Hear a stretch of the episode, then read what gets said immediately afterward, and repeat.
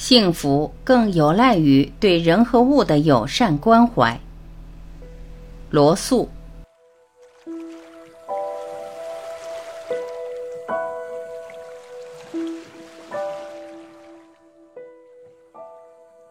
虽说有中间的层次，但幸福大体可分成两类。我说的这两类，也可以被称作现实的和幻想的，或肉体的和精神的，或情感的和理智的。当然，名称的选择要是被证明的论点而定，而眼下我却不想证明什么论点，只想进行描述。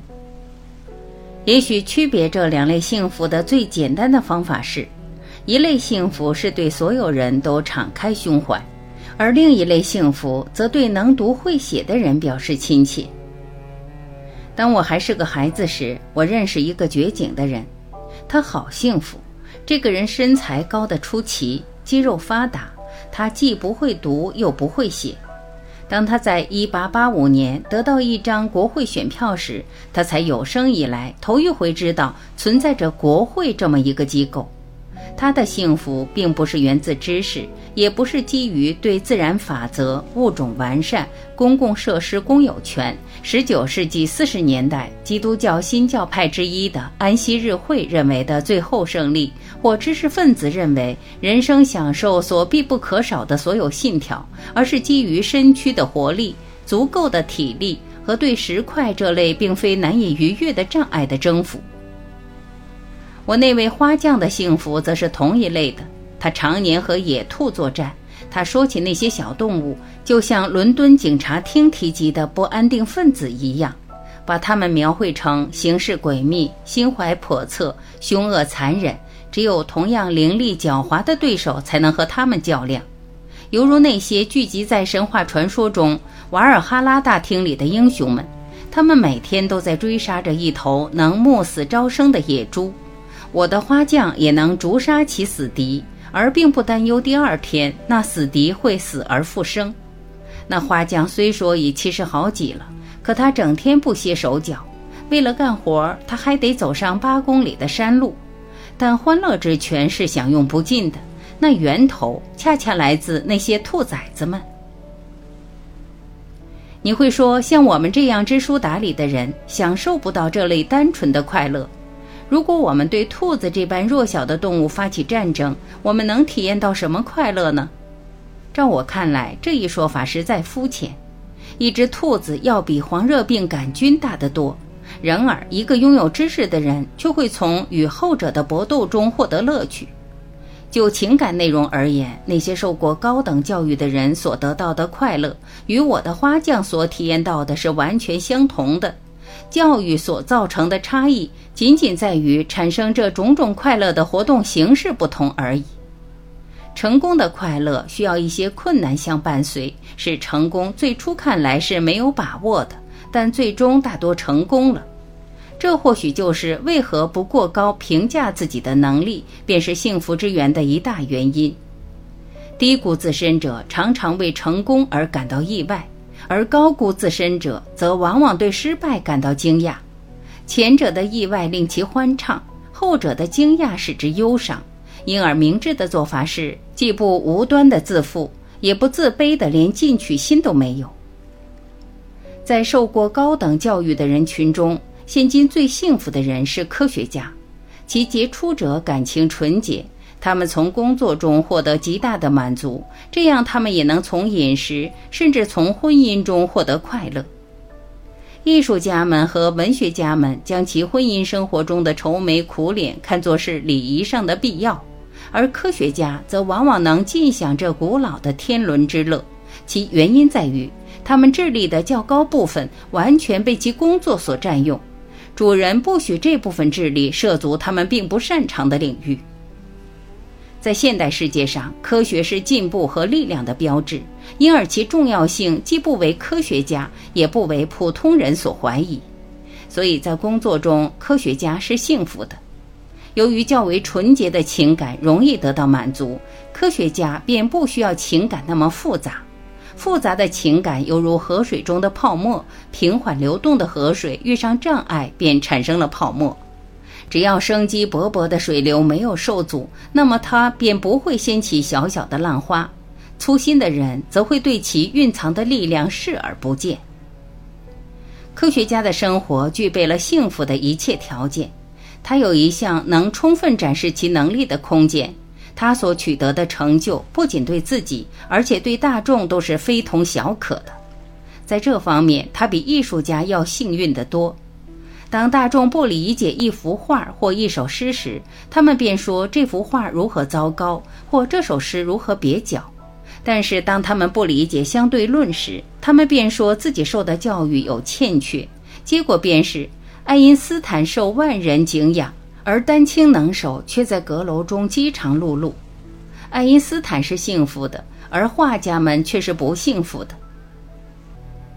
以一贯的我行我素来抗衡大众的怀疑态度，在这种生活中，很少有人是真正幸福的，除非他们能把自己关在一个排外的小圈子里，忘却外面冰冷的世界。而科学家则不需要小圈子，因为除了同事，大家都器重他。相反，艺术家则处于要么选择被人瞧不起，要么选择生活在似粗鄙者的痛苦不堪的境遇之中。如果这位艺术家具有一流的才华，那么他必定会招致非此即彼的厄运；若他施展了自己的才华，便会有前者的结局；若他藏而不露，便会有后者的下场。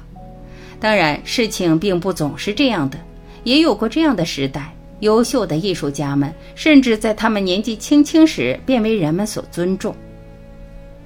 一时的狂热和业余的爱好，在多数情况下不是幸福之源，他们只不过提供了一种逃避现实、暂时忘却难以面对的痛苦的手段。比起其他的，根本的幸福更有赖于对人和物的友善关怀。对人的友善关怀为柔情的一种形式，但不是那种贪婪的、占有的和非得到回报的形式，后者往往是不幸福的祸根。能得到幸福的那一种形式是喜好观察人群，并从其独特的个性中获得乐趣。他希望使那些与自己有接触的人能表现其兴趣并得到乐趣，而不是想去左右别人或得到别人的狂热敬慕。如果一个人以这种态度对待他人，那么他便是幸福之源，同时他又是别人有爱的对象。他与别人的关系，无论密切还是疏远，都会满足他的兴趣和感情。他不会由于别人的忘恩负义而满脸不欢，因为他将很少得到这种回报，并且即使有，他也不会在意。在另一个人身上，相同的特性会使那个人怒发冲冠、暴跳如雷；而在他身上，则成为乐趣的来源。别人苦苦奋斗所不能取得的成就，对他而言，则是举手之劳，不费吹灰之力。他幸福，因而他将是个愉快的同伴，而这又给他的幸福增添了许多。但这一切必须是真切的，他绝不能产生于自我牺牲的想法。这一想法源自责任感，在工作中，责任感是有效的，但在人际关系中，它却是糟糕的。人们希望彼此喜欢，而不想让别人忍耐、顺从的去忍受，自然而然、不费功夫的喜欢很多人，也许是个人幸福最旺盛的源泉。我在上一段也提到对物友善的关怀，这说法也许有点牵强。人们或许会说，对物是不可能感到友善的。尽管如此，在地质学家对石块或考古学家对废墟所具有的兴趣中，存在着与友爱相似的东西。对于敌对的而不是友善的事物，人们不可能感兴趣。一个人因为厌恶蜘蛛，想住到他们较少光顾的地方，所以他也许会收集有关蜘蛛习性的资料。但这一兴趣绝不会产生地质学家得自于石块的那种欢乐。对无生命的事物所表现出来的兴趣，虽然不如对待同胞的友爱态度在日常幸福的成分中那么有价值，但是它仍然具有重要性。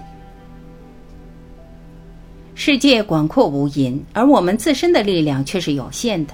如果我们所有的幸福都局限于自身的情形之内，那么不向生活索要更多的东西就是很困难的。而贪求的结果，一定会使你连应得的一份都落空。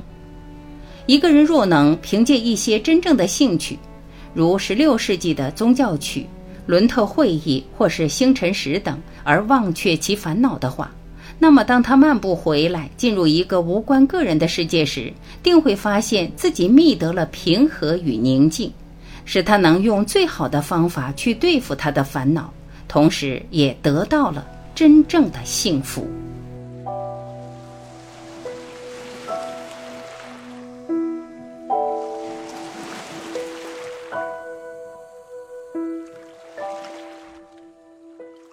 感谢聆听我是婉琪再会。